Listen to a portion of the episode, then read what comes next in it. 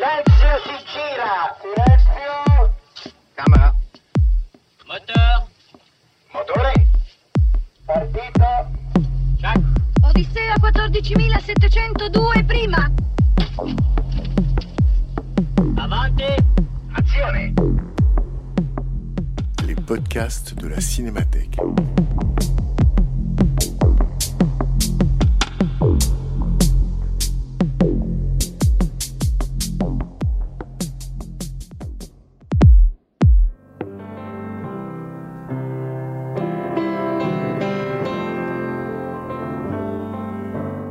Depuis 2016, la Cinémathèque française invite régulièrement une personnalité à programmer quelques séances pour parler des films de sa vie. À chaque séance, projection d'un film suivie d'une prise de parole et d'un dialogue avec les spectateurs. En avril 2023, c'est l'historien de la bande dessinée, scénariste et biographe Benoît Peters qui se prêtait à cet exercice en programmant Au loin s'en vont les nuages d'Aki Korismaki. Rencontre avec Benoît Peters, animé par Bernard Benoliel. I can picture God's creation.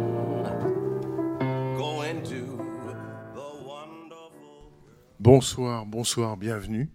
Bienvenue à la Cinémathèque et bienvenue à la carte blanche de Benoît Peters, qui, donc quatrième et dernier épisode, je le regrette un peu, je voudrais bien garder, mais euh, bon, voilà, on avait mis une règle du jeu au départ, donc on va trouver le moyen de vous réinviter absolument, parce que ça a été un plaisir. Je rappelle les épisodes précédents, Raoul Ruiz, Philippe de Broca, et donc ce soir, Aki Korismaki. Donc le voyage continue, le périple, hein, puisque c'est finalement des cinéastes voyageurs, ou en tout cas nous là on va voyager jusqu'à la Finlande, et puis peut-être celui-ci est le cinéaste le plus cinéphile. Euh, voilà, autre correspondance. Je vais laisser tout de suite euh, Benoît Peters présenter le film. Je rappelle la règle du jeu, courte présentation, on voit le film ensemble, et idéalement après on en discute ensemble, d'abord avec Benoît Peters et ensuite avec vous, vos questions, vos réactions. Coris Maki, cinéaste né en finlandais, né en 1957. Je rappelle juste une chose qui, qui situe un tout petit peu le personnage. En 1994, donc un an avant le, ou un an ou avant le tournage de celui-ci, Au loin s'en vont les nuages, il avait annoncé au Festival de Berlin qu'il mettait prématurément fin à sa carrière de cinéaste. Et puis, euh, il s'est produit des événements sur lesquels on pourra revenir, qui l'ont relancé, et puis qu'on failli arrêter de nouveau le film. Et puis, il s'est fait, bref, on pourra revenir après le film sur la jeunesse du projet. Voilà. Benoît, quelques mots sur Coris Maki, ce choix, le film? Oui, bien d'abord quelques mots pour euh, vous remercier de cette euh, invitation, de, ce mois de projection qui se clôture, pour rappeler ce que j'avais dit à la toute première séance, c'est-à-dire qu'évidemment on ne fait pas le tour d'un amour du cinéma en quatre, quatre films. Euh, parmi mes, mes, regrets, par exemple, euh, il y a Chantal Ackerman. Mais bon, si on avait d'abord Jeanne Dillman est à nouveau dans les salles, et puis si on l'avait projeté, on n'aurait pas pu faire un débat après parce que c'était un peu long. Euh, mais il y avait, euh, il y avait Wells, bien sûr. Il y avait Hitchcock qui était là en contrebande à travers euh, Sans Soleil de, de, de, Chris Marker. Il y aurait pu avoir Wong Kar Wai et, et, Varda, Godard, bien sûr. Enfin, quantité d'autres. Mais voilà, donc on a effleuré quelque chose sous ce thème du voyage même si ici le film ne, ne, quitte pas la Finlande, mais la Finlande est pour nous déjà une forme d'exotisme. Alors Coris Maki, euh, euh, c'est à la fois un personnage extrêmement attachant. Hein, J'ai revu quelques interviews de, de lui, euh, vraiment je vous les recommande, dans à la fois son humour à froid et sa volonté de ne pas répondre, de s'expliquer le moins possible. Il y avait eu une séance il y a quelques années avec lui à la Cinémathèque, mmh. Qui est un happening étonnant. Euh, en ligne, hein, sur le site Oui, il y a, il y a ce petit documentaire euh, qui figure dans le, le, coffret rassemblant beaucoup de ces films, euh, qui parle de euh, l'invention du tango par la Finlande avant son exportation vers l'Argentine, et histoire que Coris Maki raconte sur un ton absolument sérieux et à la limite tout à fait convaincant. L'enquête doit, doit continuer.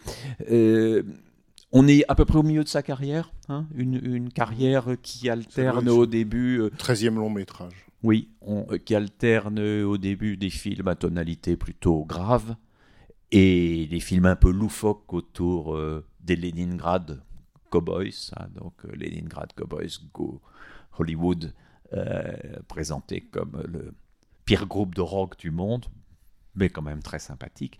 Euh, euh, un film avec euh, Jean-Pierre Léo, j'ai engagé un tueur, tout à fait étonnant, mais sinon, euh, bon, les films plus récents sont les plus connus. L'homme sans passé, Le Havre par exemple. Et puis, bon, ben, on a la chance, la belle coïncidence qu'il y ait, après six ans d'interruption, un nouveau film de Coris Maki en sélection à Cannes. Voilà, parmi mm, tous ces films euh, tournés en, Finlande, qui sont peut-être ceux que je préfère malgré tout, euh, au loin s'en vont les nuages et celui qui m'avait laissé le, souvenir euh, le plus fort, et je vous citerai juste ce, ce- petit mot exhumé, cet extrait d'interview de Coris Maki qui dit qu'il y a dans le film 40% de Vittorio De Sica, 30% de lui, euh, 20% d'Ozu et 10% de Frank Capra. Ça tombe juste.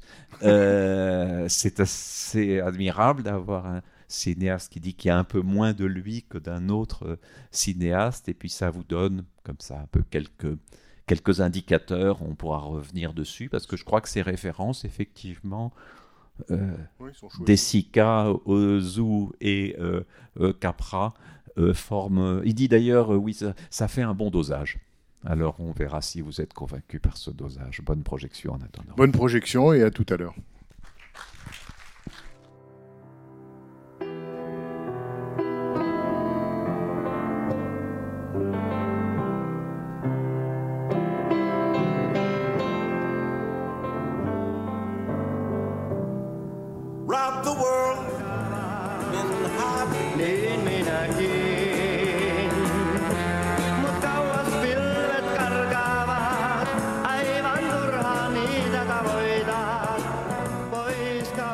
Pilvet karkaavat.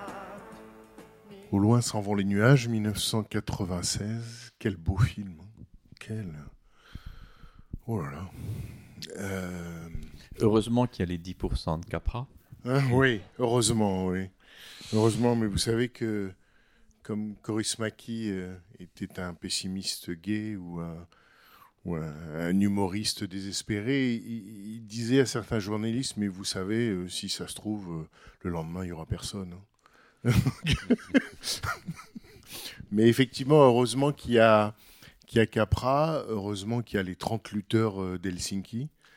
Et, mais on se dit quand même que les, les, les vrais, enfin les lutteurs du film, ce sont eux, quoi. hein. C'est ce couple, c'est elle. euh, euh, je sais pas, peut-être on peut comment. Oui, que cette idée disent- est un, voilà. peu, un peu folle à la fin que le, que le restaurant s'appelle le travail. Oui. Alors que l'impulsion première du film, c'est la montée euh, du chômage euh, un peu partout, mais particulièrement en Finlande. Donc il y a vraiment une attention très forte de Coris Maki à cette euh, situation. On retrouvera d'ailleurs toujours ça, cette espèce de... euh, Il y a une trilogie euh, des prolétaires, il y a une trilogie des migrants, enfin bon, il y a, vraiment ces thématiques sociales euh, très fortes et en même temps traitées avec une sorte de presque d'intemporalité. Hein il, y a, il y a euh, quelque chose dans son, dans son cinéma, bon, le film a moins de 30 ans, qui a l'air de renvoyer à une période très antérieure du cinéma et qui, et qui lui donne peut-être cette force particulière, cette, cette distance. C'est vrai que le, le, le film est, comment dire, traite d'une réalité concrète, hein, que euh, le chômage en Finlande dans les années 90, qui était très très élevé, euh, et, et Coris Maki euh, considérait que c'était son devoir de cinéaste que, que d'en traiter, mais en même temps euh, à sa manière, c'est-à-dire euh, c'est absolument ni sociologique, ni psychologique, et effectivement cette tenue, cette retenue dont vous parlez, euh, signe en quelque sorte le film. Oui, comme la plupart des Korismaki qui gardent toujours ce côté un peu, un peu intemporel, enfin même les, les objets qu'on y trouve ne sont pas tout à fait les objets de l'époque. C'est un film absolument sans trace de l'informatique. Hein, c'est assez fascinant. On est quand même en, 80, en 96, où la seule voiture euh, est une Buick, où, le tramway du début a l'air vraiment d'un tramway euh, d'avant-guerre. Il y a, euh, on a l'impression que tout le regard est quand même filtré par l'amour du cinéma, par l'amour particulier chez Korismaki de, de Chaplin, mais d'autres films de cette époque. Il a été le distributeur en Finlande de La Talente, dont on voit le, l'affiche euh, très, très furtivement. Bien sûr, en dehors des cinéastes qu'il a cités, on pense parfois à Carnet. Hein, Je pense qu'il y a euh, ce type de, de référence et ça donne, euh, ça donne au film à la fois cette couleur euh, de la Finlande qui est si, si marquée au point que je pense que pour moi, mais comme pour pas mal d'autres gens, euh, la Finlande et Korismaki sont un peu synonymes. On, voit la ville, on voit Helsinki, et surtout quand on a vu plusieurs Korismaki, qu'on retrouve Kati Outinen et d'autres de, de- ces acteurs. On, a cette image d'un pays, mais si ça se trouve, euh, bon, la Finlande est aussi le pays de Nokia. euh, voilà, peut-être qu'en allant réellement à Helsinki, on, verrait tout à fait euh, autre chose, quoi. Mais comme c'est un pays moins filmé, Korismaki en a fixé l'image. Il faut il faut se souvenir que ou il faut savoir euh, que c'est quand même un, cinéma euh, extrêmement maîtrisé et stylisé. Et par exemple, je lisais que euh, Korismaki, euh, pendant la préparation d'un film, a toujours un nuancier dans la poche. Et donc, à la manière de Demi, euh, fait repeindre les décors ou choisit les costumes, les accessoires en fonction de nuances de couleurs extrêmement précises. Donc ça, ça arrache un peu le, le film à, à ce qui pourrait le guetter, euh, qui serait une sorte de, de naturalisme ou de misérabilisme, euh, qui n'est pas du tout le, le propos du film. Et puis, je ne sais plus si c'est lui qui le dit, mais je trouve euh, cette idée très, très forte de la dignité extrême des personnages filmés, quelle que soit leur situation, même dans les scènes d'alcoolisme, d'effondrement, espèce de, de, Vous voulez dire que même quand il tombe, il tombe droit. il tombe droit, oui. il tombe avec une sorte de dignité, oui, oui. Oui, comme dans la, dans la scène du couteau euh, au, au début du film, où Cuisinier alcoolique. le euh, cuisinier alcoolique, euh, juste après l'agression, elle repose le couteau à côté de lui. C'est tout à fait, tout à fait euh, étonnant et, et- et remarquable. Oui, oui, c'est-à-dire que tout en l'admonestant, elle lui fait confiance. C'est-à-dire que euh, on voit que, que c'est très beau aussi dans le film la manière dont cette équipe du premier restaurant qui, qui est dispersée euh, par le hasard, mais aussi par le désir, ne se perd jamais de vue. Et ils ils restent toujours en contact les uns avec les autres, euh, jusqu'à la possibilité de se rassembler pour retrouver l'expérience du restaurant, et jusqu'à cette scène absolue. Mais Korismaki disait que son film était sur un, un, mot qui n'avait plus cours et qui était devenu quasiment anachronique, qui était la solidarité. Et la manière dont euh, les amis vont chercher le cuisinier euh, sous l'ographe parmi les clochards. Les clochards disent oh non, laissez-le nous, il est drôle. il- un autre cuisinier. Bon, ils avaient reconstitué aussi une petite communauté et qu'ils l'emmènent aux alcooliques anonymes. Et de là, il ressort digne, et il se serre la main. Euh, En même, même, temps, euh, il y a une, une part de violence euh, qui est dans le film, dans le moment où il se fait défoncer, défoncer la gueule, et qu'on va retrouver dans L'homme sans passé, qu'on va retrouver dans, dans plusieurs autres films. Donc il n'y a pas non plus quelque chose d'édulcoré. On peut à rappeler, peut-être vous en savez plus que moi sur la jeunesse du film, mais une chose qui est quand même frappante, c'est que le film a été écrit d'abord pour un rôle masculin, euh, qui est un des proches de, de, de Korismaki, euh, avec lequel il a travaillé souvent, qui meurt quelques ça. semaines avant le tournage, je crois. C'est à lui que le film est dédié à la fin. Il s'appelle Mati Pelonpa et qui était effectivement l'acteur, euh, on pourrait dire le Jean-Pierre Léo de, de d'Aki Kaurismäki. C'était son acteur fétiche. Et le Pour- film est écrit Absolument. pour lui. Et donc, euh, Korismaki réécrit le film très rapidement pour euh, le, en donnant le rôle à Cathy Outinen, qui est une des actrices qu'il a accompagnée tout le temps, et donc transforme la donne. Mais donc c'est non seulement la question du de drame social du, du- chômage, mais en plus ce deuil autour duquel le, le- le- film se, se- rebâtit. Et parce qu'on sent très bien que cet aspect de, communauté, euh, de solidarité, c'est aussi le fonctionnement de, de Coris avec le petit groupe autour de lui, avec les techniciens, les acteurs euh, fidèles, avec toujours assez peu de moyens, même si le film ne donne pas le sentiment d'être fauché, mais c'est des, des- films tournés quand même avec assez peu, et une technique euh, à l'économie. C'est-à-dire que Coris Maki, qui peut, quand on le voit dans les interviews, paraître un personnage un peu euh, barré, euh, gère ses films à la perfection, euh, exactement euh, comme l'actrice à la fin a l'air de faire ses comptes pour le futur restaurant. Et par exemple, beaucoup de choses, euh, beaucoup de plans du film euh, n'ont qu'une seule prise. Donc une prise ou deux prises, qui est quand même rarissime, euh, parce que ça suppose, un contrôle, une préparation, une, maîtrise du langage cinématographique de bout en bout pour ne pas tâtonner, pour ne pas dépenser trop. Euh, c'est vrai que Coris Maki revendique toujours dans la mise en scène le cadre, le cadre qu'il choisit, le cadre qu'il fait. Vous évoquiez la scène du cuisinier au début, euh, la manière dont elle est découpée, filmée, c'est-à-dire que la violence même entre eux se déroule hors champ. Et la caméra, ça crée presque un effet comique. euh, la caméra reste en quelque sorte, ne bouge pas. Hein. Coris Maki avait acheté une caméra à Ingmar Bergman et il disait elle, est aussi vieille que moi, alors euh, on se fatigue de faire des mouvements de caméra, c'est pour ça que le plan est fixe. Bon, ça, c'est les, blagues de. Mais cette construction du, film et du plan, elle est là dès le début, dès la porte. Euh, c'est vraiment des, des plans euh, extrêmement composés. C'est vrai que les premiers Chorisma qui bougent plus. Et petit à petit, son cinéma s'inscrit euh, dans un système qu'on pourrait dire, et, ça m'a frappé beaucoup en le revoyant, dans un système de tableaux plus que de scènes. Euh, Il y a vraiment beaucoup de scènes qui se résument à deux ou trois plans, parfois même un seul. Une situation est posée, elle est conduite jusqu'à son terme, on coupe, on passe vraiment à autre chose. Il n'y a, a pas de plan de, transition, il n'y a pas d'installation des scènes, il n'y a pas d'installation du dialogue. Euh, par exemple, euh, au début, quand le, personnage euh, masculin veut retrouver un, travail, c'est réglé extrêmement rapidement.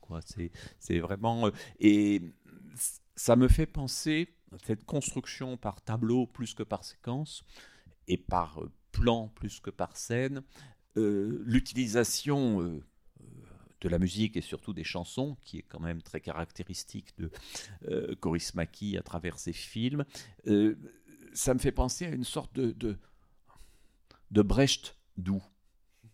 Voilà, c'est un peu antinomique, c'est-à-dire un, un Brecht qui serait plus social que politique. hein. le film n'est pas directement. Enfin, il est politique par, un tas de traits, mais il ne l'est jamais explicitement dans le discours. Euh, mais ce rapport entre des tableaux qui sont posés et puis ces intermèdes musicaux assez longs euh, qui colorent le film et qui finiront par lui donner euh, son titre. De ce point de vue-là, la, scène de la fin du restaurant Dubrovnik, cette sorte de, de- de- d'enterrement en forme de balle, euh, est tout à fait, c'est tout à fait extraordinaire. Euh, la manière dont c'est traité, hein, de, de, de- faire durer ce, ce- ce moment du deuil du restaurant. Non, non, mais Brecht, Brecht doux, ça paraît une bonne, une bonne définition. Et effectivement, euh, sur la, ce que vous disiez, enfin, moi j'ai eu le sentiment, alors les plans tableaux, cette manière comme ça d'être en, en plan fixe, plan tableau, fait penser aussi à Ozu, hein, dont, la caméra comme ça ne, ne bougeait pas et, et- et faisait chronique, j'allais dire plan par plan. Mais quand même, je me, alors là j'ai pensé à vous pendant le film parce que je me suis dit, bien sûr c'est éminemment cinématographique, mais si on prenait une image de chaque plan, on pourrait faire une BD. Oui. Il y a quelque chose dans, hein, dans le, le- le- là, ce que vous disiez sur les étranges raccords, ou le fait que le plan en lui-même résume chaque fois Le plan est tout à fait composé, le dialogue est extrêmement simple, hein, et, et réduit à sa plus simple expression, parce que ce n'est pas le dialogue qui dit la chose. Enfin, la manière dont le personnage revient, ou sort, ou arrive dans un lieu, on a, on a déjà euh, compris. Euh, et, et- et là, oui, il y a une sorte de force graphique du film, mais un, graphique qui n'est pas du tout un graphique de storyboard, qui est quand même extrêmement incarné euh, euh, tout, le- temps. Euh, c'est profondément quand même, malgré les, traces aussi de nouvelles vagues, qu'il y a dedans, l'amour de... euh, euh, L'amour de Coris Maki pour, pour Truffaut ou pour, pour Godard, ou sans doute pour euh, Demy ou, Varda, on, sent, on sent très bien quand même cette euh, manière de tenir complètement le projet, de ne pas vouloir s'abandonner à, l'improvisation, de ne pas vouloir s'abandonner au, au lieu, aux extérieurs. Donc, cette manière donc de, repeindre ou de contrôler, de maîtriser euh, les intérieurs comme ça va être fait dans le restaurant final. On a quand même l'ancien restaurant qui était en, en dégradation et le, le nouveau restaurant qui est, qui est dessiné. Euh, tout à fait. Je, voilà, je crois que là, il y a quelque chose qui, qui est assez loin euh, du, du- du traitement du film social euh, qu'on voit chez d'autres cinéastes et qui donne cette tonalité tout à fait unique de Coris Maki. Et puis le fait que le régime général du film soit le plan fixe fait que, je dirais, tout mouvement de caméra, quand il se produit, se voit et est fait pour être vu. Parce que là, pour le coup, ça devient un événement. Je pense en particulier au- quand, elle, euh, quand euh, Ilona sort euh, pour la première fois du Dubrovnik le soir et qu'il y a un travelling avant sur elle en contre-plongée et qui l'héroïse littéralement, là, on ne peut pas le manquer. Elle est vraiment élue en quelque sorte par la mise en scène. Ou alors, le, j'allais dire, la superbe séquence de, avec le travelling sur le tram quand son homme, son mari, au lieu de venir la chercher en voiture, vient la chercher en transport en commun et la ville est à eux. Enfin, là, c'est ça, c'est sublime. Oui, oui, et en même temps dans la retenue, parce que le jeu, le jeu est Ah oui, constamment dans la. C'est aussi le côté un peu brechtien du, du, du film. On est, on est quand même dans une expressivité euh, euh, volontairement très retenue euh, à l'intérieur d'un projet global qui est, qui est clairement proche du personnage, qui est vraiment dans, dans une empathie extrême avec, avec chacun d'eux, et avec bon, le, le- le portier, par exemple, enfin, qui se désole de la, de la disparition du métier de portier qui va le rester euh, ju- jusqu'au bout, cette sorte d'anachronisme euh, voulu, revendiqué. Je pense que des choses très fortes. Je crois quand même que, euh, vous le disiez, Coris Paki est un cinéaste très cinéphile.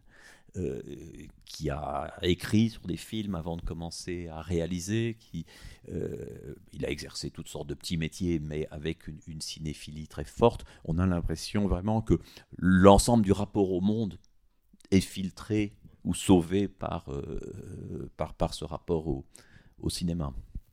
Et sans doute que ce rapport au cinéma, sans être un décalque, informe le jeu de l'acteur, ce jeu qu'on pourrait dire rapidement bressonien, mais ce que vous disiez sur quand ils sont, par exemple, quand elle est à bord du tram avec son mari et qu'elle est au comble de la joie et de la fierté, ce comble de la joie et de la fierté se formule par un, s- un Mm. début de sourire Ah oui. un début de sourire. Donc on est, euh, comme vous disiez, que ce soit la fureur de, de, de, de Coris Maki par rapport à une situation sociale, ou la joie d'un tel ou d'une telle, ou le, la désolation, est toujours exprimée, on pourrait dire, euh, de manière minimaliste, précise. Euh, Il y a une phrase que je ne peux pas empêcher, que j'ai relevée, où Coris Maki dit « Un bon acteur est capable d'en exprimer plus avec son sourcil gauche que la chute de quelques hélicoptères. » Donc, je crois que, bon, voilà, ça donne une, une indication sur, le, le- sur la manière dont il les fait jouer et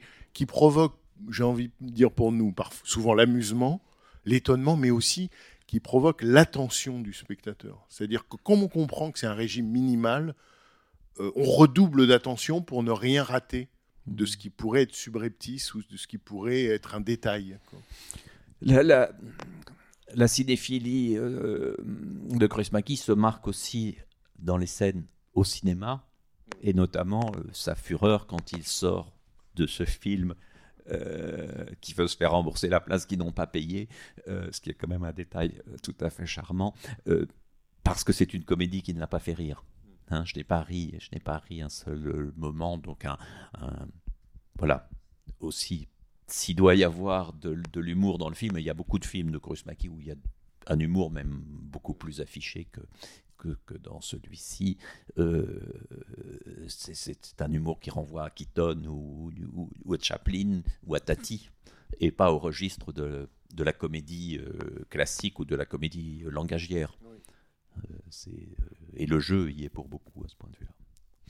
Alors, avant de vous donner la parole, juste une petite information pour compléter ce que vous disiez à partir de, de, de l'acteur euh, qui était son acteur fétiche, Mati Pelompa, à qui le, film est dédié. Effectivement, euh, euh, il meurt. Alors, donc, il, il- Kaurismäki a l'idée du film, ou disons l'idée du métier de son personnage principal dans un bar de Tokyo où il voit un maître d'hôtel et il dit à Mati Pelompa Observe-le, c'est ton prochain rôle. Et donc il l'observe, sauf que quelques semaines avant le début du tournage, l'acteur meurt. Et Kaurismäki a dit euh, que son premier réflexe était évidemment, il était tellement effondré et tellement triste, encore plus triste que j'allais dire que d'ordinaire, il, il avait l'intention d'arrêter le film. Et puis il s'est dit, mais si euh, mon acteur savait que je ne fais pas le film, il me rouerait de coups, il serait furieux. Donc j'ai fait le film pour lui, euh, en état de tristesse. Et donc, et il a dit aussi, je, cherchais un acteur qui pouvait le remplacer, mais comme je n'imaginais que lui dans ce rôle, j'ai donc imaginé que ce serait mon actrice, donc euh, euh, Cathy Outinen, qui jouerait le rôle de l'homme, si bien qu'il a tout inversé, c'est-à-dire qu'en fait, le vrai sexe fort du film sont les femmes, et, et à la limite, le sexe faible, c'est l'homme, puis c'est dit. hein, C'est dit, le complexe le d'infériorité. complexe d'infériorité, euh, c'est- bien dit et c'est bien vu. Et donc, euh, euh, à ce moment-là, euh, il a réécrit en trois jours, effectivement, le rôle pour que ce soit elle à la place de, de lui. Et, et détail que je trouve bouleversant et qui, qui c'est que doublement bouleversant, c'est la photo, la photo de l'enfant Oui. dans l'appartement. On comprend, enfin, on peut comprendre que ils ont eu un enfant et que cet enfant est mort. Mais non, nous sera- l'absence totale de psychologie, il ne nous sera jamais rien dit de plus que On cette retrouve photo. quand même la scène du cimetière avec le. Et il y a la scène du cimetière, absolument. Mais là aussi, on voit pas la tombe, pas d'explication. La photo qui peut nous faire penser que euh, ils ont eu un enfant qui est décédé. Et en fait, la photo de cet enfant, c'est la photo de l'acteur enfant, Mati Pelonpa. Euh, donc c'est la manière qu'a Kori- Kaurismäki de rendre hommage et de faire en sorte que son acteur fétiche et défunt soit Dans lui aussi film. dans le film. C'est-à-dire que c'est comme les personnages qui n'oublient personne et jamais euh, aucun d'entre eux. Lui non plus n'oublie personne. Quoi. Ça, je trouve ça. euh, c'est aussi dans cet euh, esprit-là que, que, que se situe le film, du côté de la solidarité, évidemment contre tout le monde moderne tel qu'il est, c'est-à-dire à l'inverse de ces valeurs-là. Une chose qu'il faut dire aussi, c'est que non seulement Kurosmaki a failli ne pas tourner ce film, mais qu'il n'a pas cessé, d'une certaine façon, depuis peut-être l'âge de 40 ans, d'arrêter de faire du cinéma. D'annoncer que ce serait son dernier film, qu'il prenait sa retraite, que c'était fini, etc. Euh, ça, c'est vraiment euh, quelque chose qui n'est pas joué, je pense. Euh, c'est des vraies décisions d'arrêter le cinéma et puis se laisse reprendre. Et donc là, on, on verra le prochain film, Les, les, les Feuilles Mortes, qui, qui, sort maintenant, mais qui est une résurrection, puisque c'était le, le, précédent film date d'il y a six ans. Donc, euh, et, il avait annoncé euh, une fois encore euh, son, son, arrêt du cinéma. Donc voilà, c'est l'ensemble des thématiques qui, qui, traversent le film, c'est-à-dire la possibilité, la capacité de, rebondir, euh, de trouver un autre souffle, euh, c'est vraiment quelque chose qui lui appartient en propre. Et évidemment, euh, la question de l'alcool euh, n'est pas que celle euh, des personnages. Voilà. Euh, plus évidemment cette situation très particulière de, de la Finlande euh, après l'effondrement de l'URSS et donc la grande proximité euh, de, de, de Korismaki avec la, la culture russe. C'est quelque chose qui va euh, déstabiliser complètement euh, le, le pays. Bon, le, le groupe dont, euh, de, de- de musiciens euh, dont il était proche, c'est quand même les, Leningrad Cowboys. Quoi. hein. Oui, qui est déjà dans l'expression même un oxymore. Quoi. Comment peut-on être de Leningrad et cow-boy Mais bon, Et aller à Hollywood. hein, et aller à Hollywood. Il y en a un autre où c'est les Leningrad Cowboys rencontrent Moïse. Oui, Mais je ne l'ai pas vu. oui, oui, absolument. Oui, Bonjour, juste deux de, de remarques sur le- la mort de son acteur. Il me semble qu'elle est aussi euh, euh, évoquée lorsque quelqu'un dit à euh, Cathy Houtinen Oui, vous avez 38 ans, mais vous pouvez tomber morte euh, du jour au lendemain. Et une autre chose aussi, vous avez parlé de, de Brecht, et euh, moi, bizarrement, ce film me fait penser à des films de Fassbinder. Euh, la palette de couleurs, l'utilisation de la musique, je pensais en particulier à Lola, qui a des couleurs qui sont assez semblables à ça, et le côté mélodrame, bien sûr, qu'il y a dans Fassbinder aussi. Je ne sais pas s'il a jamais parlé de Fassbinder, c'est pas son... Si, si, Oui. si, si, il l'a il l'a évoqué, euh, et je pense l'effet de troupe aussi, même si probablement euh, la, la, la, la troupe autour euh, de Grace Maki est moins hystérisée que, que celle qu'il y avait autour de Fassbinder, et que le rythme de tournage n'a rien à voir. C'est- sans doute très vrai le, rapport, parce que moi, je, j'ai pensé à Fassbinder au moment de la scène du casino. Euh, C'est-à-dire que quand un. J'ai pensé au film de Fassbinder qui s'appelle Le droit du plus fort. Dans Le droit du plus fort, il arrive une chance inouïe à un pauvre, c'est qu'il gagne à la loterie. Et en fait, ça va être son malheur. Ça va être, euh, à partir du moment où il va avoir l'argent, l'argent va revenir en quelque sorte par tout un circuit euh, aux riches. Et, même quand il arrive une chose de bien à, un- pauvre, c'est une catastrophe. Et, là, quand il va jouer en disant bon, je vois pas d'autre solution, il va jouer et évidemment, il perd tout. Et, ce qui est encore là aussi euh, magnifique, c'est qu'au lieu de lui dire, euh, au lieu de l'engueuler ou de lui dire mais c'était une idée à la con, elle lui prend la main. Elle lui prend la main et ils sortent ensemble. Bon. Oui, là, c'est moins dur que, que l'atmosphère chez, chez Fassbinder, mais derrière l'un et l'autre, il y a un cinéaste qu'on n'a pas encore cité et qui, qui, je pense, est là dans son panthéon personnel ou, ou secret, c'est Douglas Sirk. Et Douglas Sirk, c'est évidemment une référence partagée avec Fassbinder. Je voulais juste dire que j'avais ressen- ressenti quelque chose de très bizarre dans ce, dès le début de ce film, parce que ces personnes qui se parlent sans se regarder, il y a une tension extraordinaire. C'est comme si au début, j'ai eu l'impression qu'ils n'étaient pas vraiment vivants et qu'ils devenaient vivants au fur et à mesure que le film euh, avançait. Et j'ai eu la sensation qu'à la fin, ils étaient quasiment en train de hurler de rire. Euh, Le petit sourire qu'ils avaient, c'était quelque chose d'éclatant en fait. Et ce qui m'a également étonné, c'est que le manque de culture. On achète les livres en dernier, comme si c'était juste pour décorer. Ça m'a un peu étonné. Est-ce que euh, Oui, il y, a- il y a une chose, euh, un écho euh, dans Baiser volé de, Truffaut, film avec Léo que, que Coris Maki a certainement vu plus d'une fois, où il achète, je crois, un escalier bibliothèque. Et, sa, compagne euh, lui dit mais on n'a pas de livre et puis il dit il faut bien commencer par quelque chose donc je ne le vois pas vraiment comme le manque de culture mais plutôt comme un ordre euh, un peu étrange euh, des, des péripéties, voilà, un renversement, renversement des choses. Oui, euh, bah, merci beaucoup d'avoir euh, programmé ce film génial. Enfin, merci infiniment. Et puis aussi, euh, il y a l'ombre d'un- grand film qui plane sur celui-ci, à vraiment tous les points de vue. C'est Le Dernier Homme de, de Murnau. Et, bah, pas seulement le portier, mais toute la thématique, euh, aussi le, le- le- le bonheur du dernier homme avec son beau manteau euh, quand il ouvre la porte à tout le gratin de la ville au début du film de Murnau, et puis là la, la joie au début du film quand ils ont tous les deux un travail qu'ils aiment et dont ils sont fiers, et toute la réflexion sur le déclassement. Euh, à tous les points de vue, je, je trouve que c'est assez proche. Enfin, voilà. Mais ce c'est ça. Alors, bien sûr, Murnau, mais on a dit Ozu, Douglas Sirk. que, euh, vous savez que euh, comment, Coris Maki disait euh, Mon film commence comme le voleur de bicyclette, puisqu'ils perdent leur boulot, comme euh, l'autre perd sa vie, et ça se termine comme La vie est belle de Frank Capra. Bon.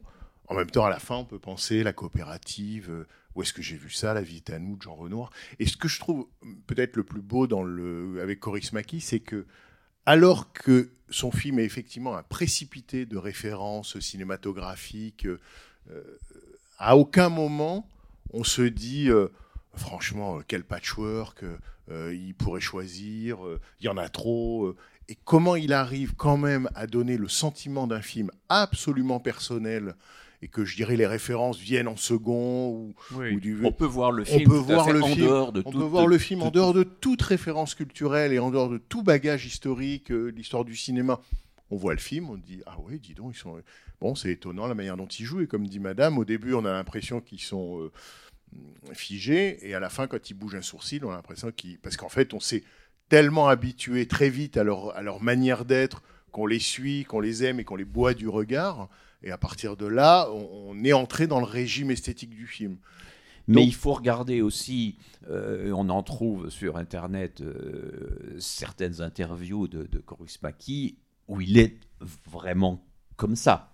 C'est-à-dire que quand il se fige dans une attitude, il ne regarde pas du tout la caméra, il a souvent le regard assez bas, et puis tout d'un coup, une chose malicieuse qui arrive, mais à l'intérieur d'un propos qui semble euh, extraordinairement dépressif et autodépréciatif. Je pense qu'il il- il s'il était ici euh, ce soir d'entendre euh, beaucoup de commentaires sur son film. Quand il y a eu l'édition donc du coffret DVD avec beaucoup de ses films, il a refusé les bonus.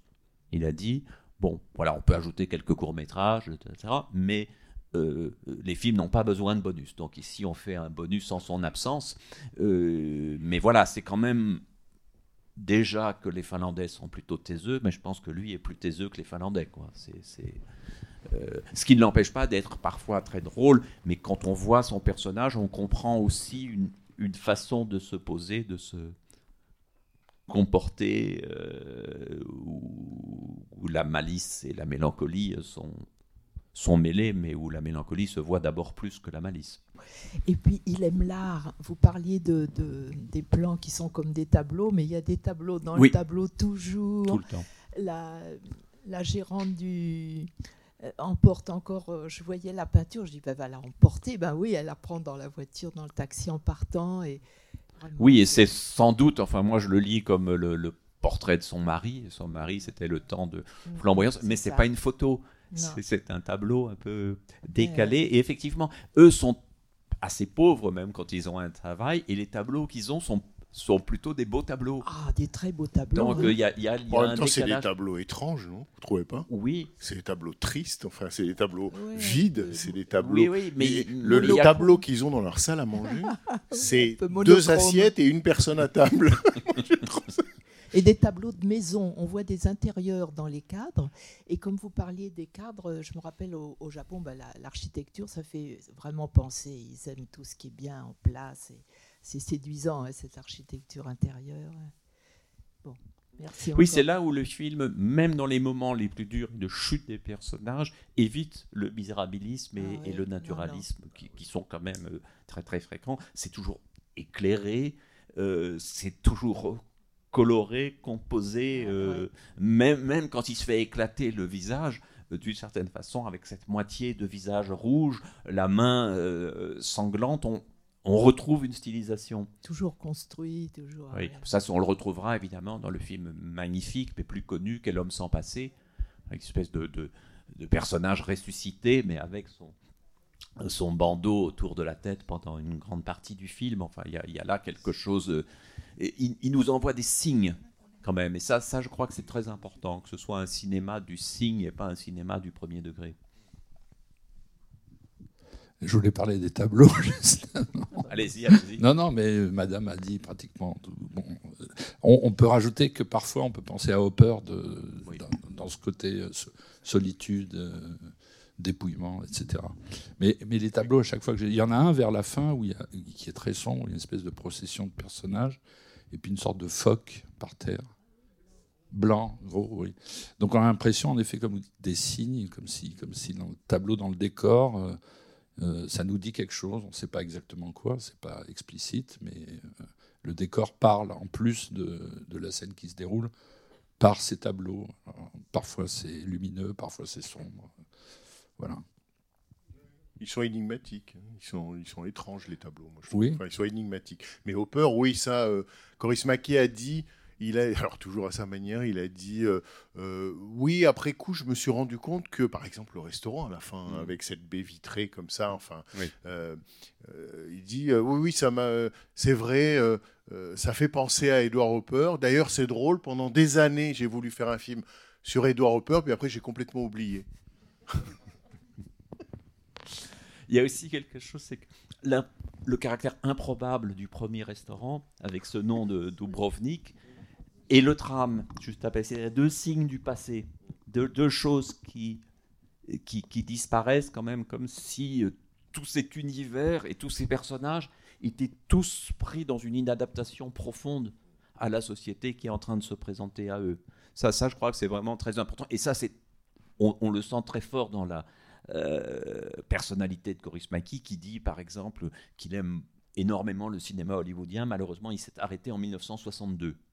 Et dans plusieurs interviews, il dit 62, donc c'est assez précis. Puis à un moment, il sauve un film d'Altman, euh, mais on a l'impression que, à part Jarmouche, qui est un ami, euh, il, il n'aime plus rien euh, et peut-être pas tant de films que ça, même dans le reste de l'histoire du cinéma après 62. Euh, C'est-à-dire à peu près euh, à, peine après sa naissance, quoi. Absolument, mais vous savez pourquoi il dit 62 Parce que, en fait, il dit euh, Je déteste le progrès, absolument, jusque le monde aurait dû s'arrêter à la fin des années 50. Et puis après, il se reprend et dit Non, en 1962. Alors, le, le journaliste dit Mais pourquoi 1962 Il dit Parce que Cadillac a sorti un modèle en 62 absolument magnifique, depuis, ils n'ont plus rien fait de bien. C'est ça. Et donc, euh, euh, 62, il a 5 ans. Donc, c'est la vision d'un enfant, peut-être le moment où il voit son premier film, où la première voiture le frappe. Enfin, et, et, et voilà, ça s'arrête. Oui, oui c'est- assez. C'est en même temps l'effet des euh, qu'on avait euh, dans les anciens pays de l'Est et en Russie quelquefois. On avait jusqu'à assez tard le sentiment que le monde s'était arrêté. Je ne sais pas si c'était en 48 ou en 62, mais enfin, il y a assez longtemps en tout cas. Dans les automobiles, les moyens de transport collectif, euh, les, les gares, les cafés, les restaurants. Euh, je me souviens de restaurants à Berlin-Est où on avait vraiment le sentiment que rien n'avait bougé depuis l'immédiate après-guerre. Mais c'est- fort d'en avoir fait une image, euh, comment dire, prégnante et positive. Quoi. C'est voilà. Positive, je sais Positive pas si- au sens je sais pas de si- l'idéalisation de ce moment-là. Je ne sais pas si le ministère du Tourisme finlandais Non, était content non, de. non. Non, je suis pas sûr qu'il soit le meilleur ambassadeur. euh, Pas sûr. euh, Ou alors paradoxal. ouais. En même temps, il nous a donné une image de la Finlande que qu'autrement peut-être nous n'avions pas. Donc, il crée un certain désir. Il tenait à un moment un, hôtel aussi, hein, bar. hôtel, hôtel bar.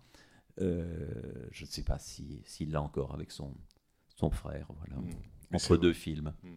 Euh, oui, bonsoir. Euh, merci d'avoir euh, sélectionné ce film qui est, qui est juste superbe. C'est juste, j'ai une, une petite, euh, comment dire, une petite citation d'Hitchcock euh, au début du film lorsque, lorsque euh, la maîtresse d'hôtel rentre pour la première fois dans le bureau de la directrice et elle se retourne à la façon de Psychose.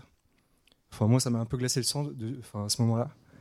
Enfin, j'ai j'ai eu tout de suite euh, la même, enfin, ça- le Psychose m'est tout de suite revenu en tête et surtout que c'est le moment où, euh, où la directrice va partager la décision qui va faire que qui va faire euh, enterrer l'hôtel en in fine enfin dans, dans l'immédiat euh,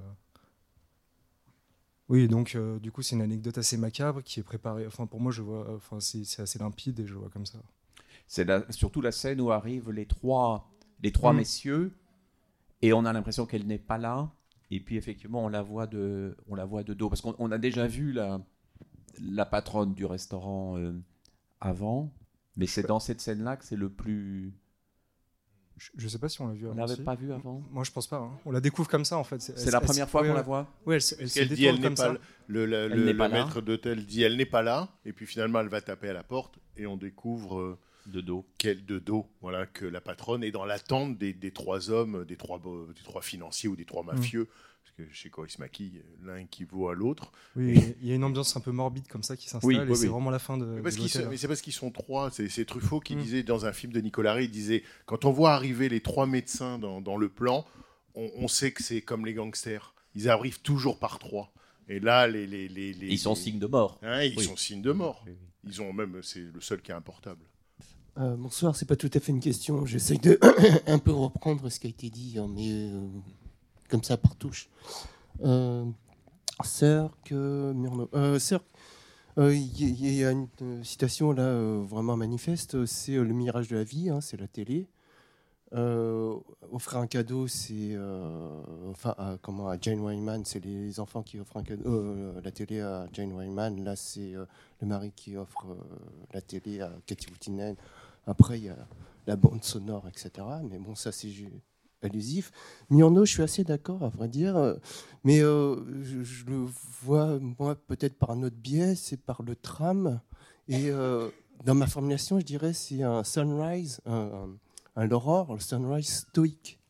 Il y a un côté comme ça que. Puisque dans l'Aurore, il y a aussi une grande scène euh, de Oui. film de Murnau, il y a une grande scène avec un, avec un tram. Ils Oui. arrivent dans la ville et ils découvrent l'effervescence de la ville et ils sont presque écrasés par un tram. Donc le côté merveilleux. euh, Et puis ils prennent le tram. Chez merveilleux, euh, le côté merveilleux chez Murnau, c'est ce côté-là, et euh, ce qui est très fort, et peut-être complètement involontaire. hein, et c'est- peut-être encore plus magnifique de ce point de vue-là hein, chez Coris Maki, c'est que le merveilleux, c'est comme vous l'avez dit, hein, c'est elle qui va rejoindre son mari qui vient la chercher en voiture, mais en tram. Enfin ça, c'est cette collision est assez étonnante, hein, pardon. Euh, après, ah oui, euh, plan tableau. Alors, oui, on peut dire, Hopper et tout, euh, difficile de contester. Euh, mais on peut aussi dire, je crois, des plans vignettes, comme le soulève un peu Bernard, le côté bande dessinée.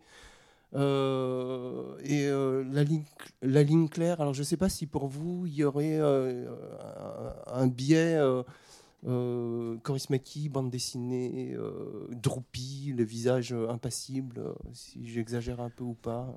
Les, décors vidés et plusieurs moments où on a des personnages isolés sur un fond uni de, de murs,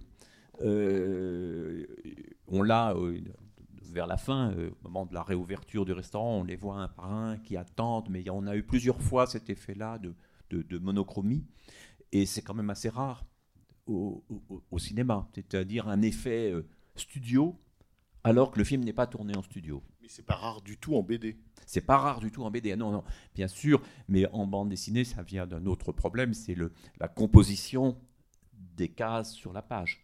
C'est-à-dire que quelquefois, pour mettre en valeur une case chargée, il faut éliminer le décor. On voit ça aussi d'une autre manière dans le manga aujourd'hui, où souvent on campe le lieu où se déroule une scène avec tout le détail, et puis on l'oublie dans la suite de la scène pour être totalement concentré sur les personnages, leurs gestes ou leurs expressions. C'est-à-dire on n'éprouve pas le besoin réaliste de reprendre la chose. On sait que ça se passe euh, dans une rue animée, et puis on va oublier la rue animée. Ça, c'est extrêmement caractéristique, et, je pense qu'il y a une façon de vider le cadre euh, chez Chorus Maki qui, effectivement donne cette ambiance très, très particulière. Mais donc, euh, ça, ce côté-là qui se marie à une forme de réalisme, euh, c'est ça qui est précieux, parce que réussir cet effet-là dans un film en studio, ou dans une comédie musicale, par exemple, ça relève davantage de l'évidence et parfois d'une forme d'artificialité qu'il me semble éviter ici. C'est-à-dire qu'il est stylisé, mais pas artificiel. Mais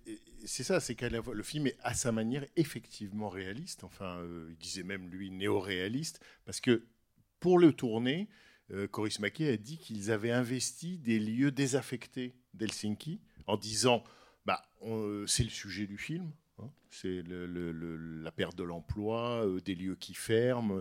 Et donc, ils ont occupé des endroits désaffectés qu'ils ont réinvestis comme en studio avec ce que vous disiez, le nuancier, le monochrome, c'est-à-dire qu'ils ils occupent l'espace euh, désaffecté comme un studio.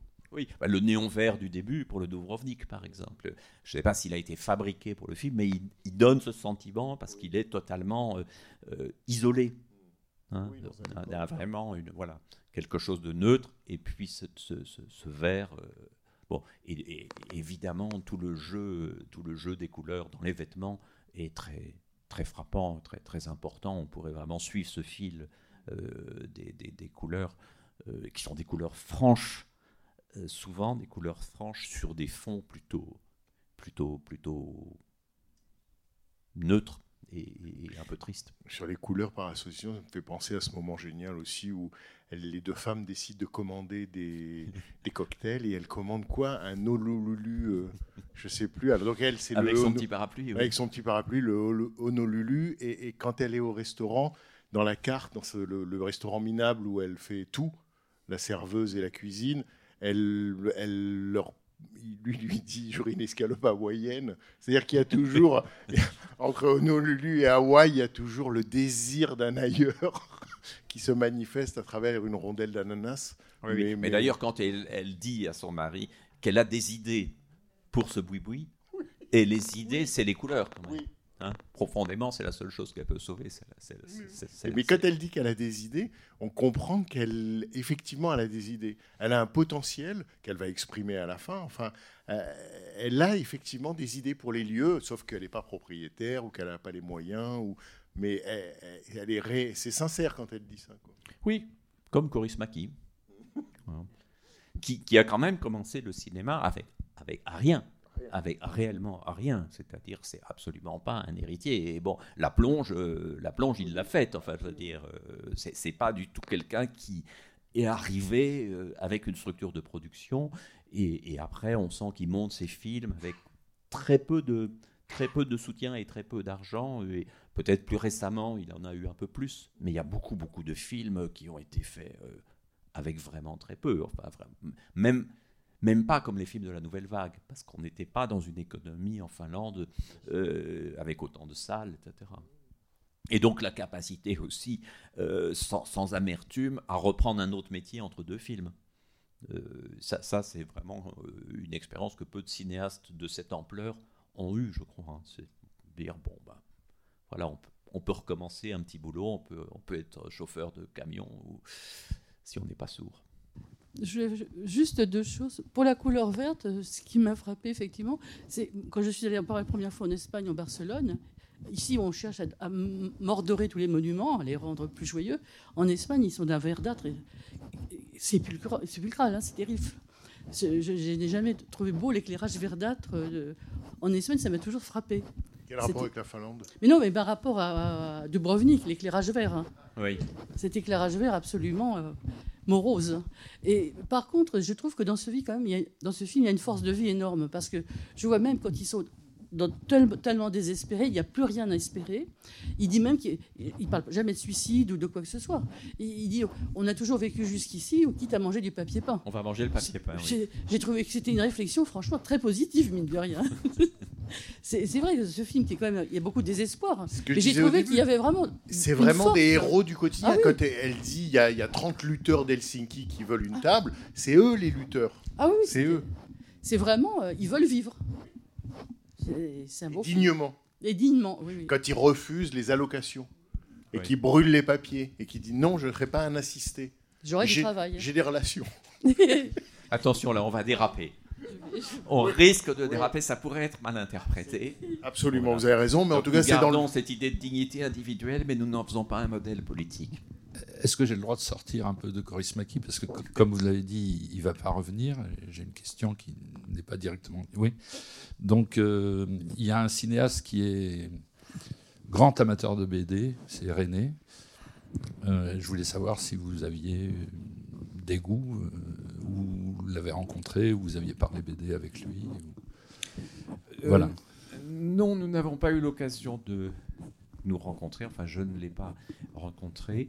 Euh, par contre, j'ai vu énormément de ses films et il y en a beaucoup qui ont compté pour moi, d'autres moins. C'est une carrière euh, parfois étrange.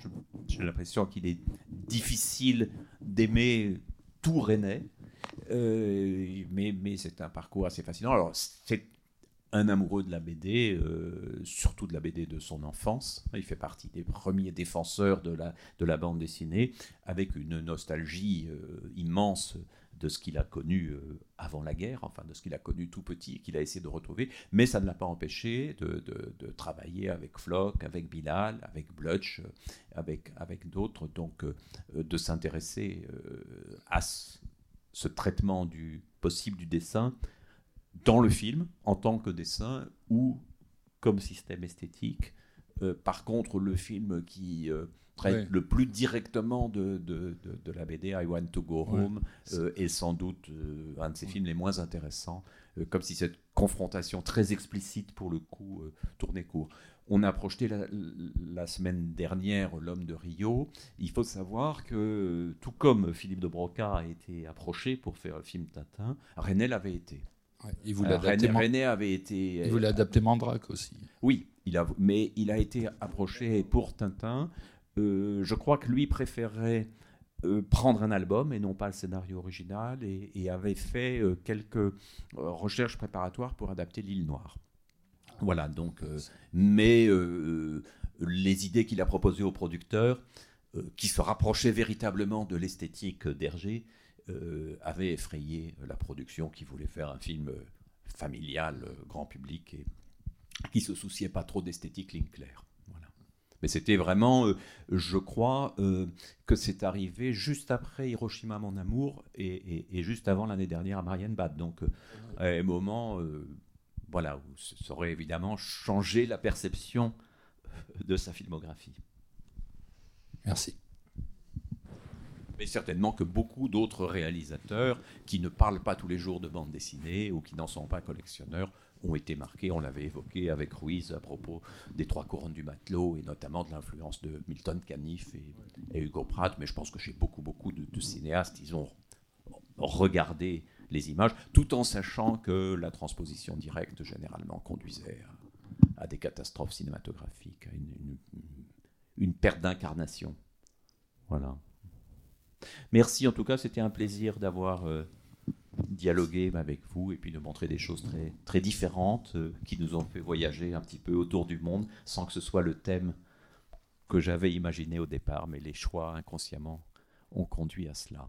Voilà. Mais c'est nous qui vous remercions beaucoup, Benoît Peters. C'était formidable et un grand plaisir. Un grand plaisir. Merci d'avoir accepté l'invitation. C'était les podcasts de la Cinémathèque française.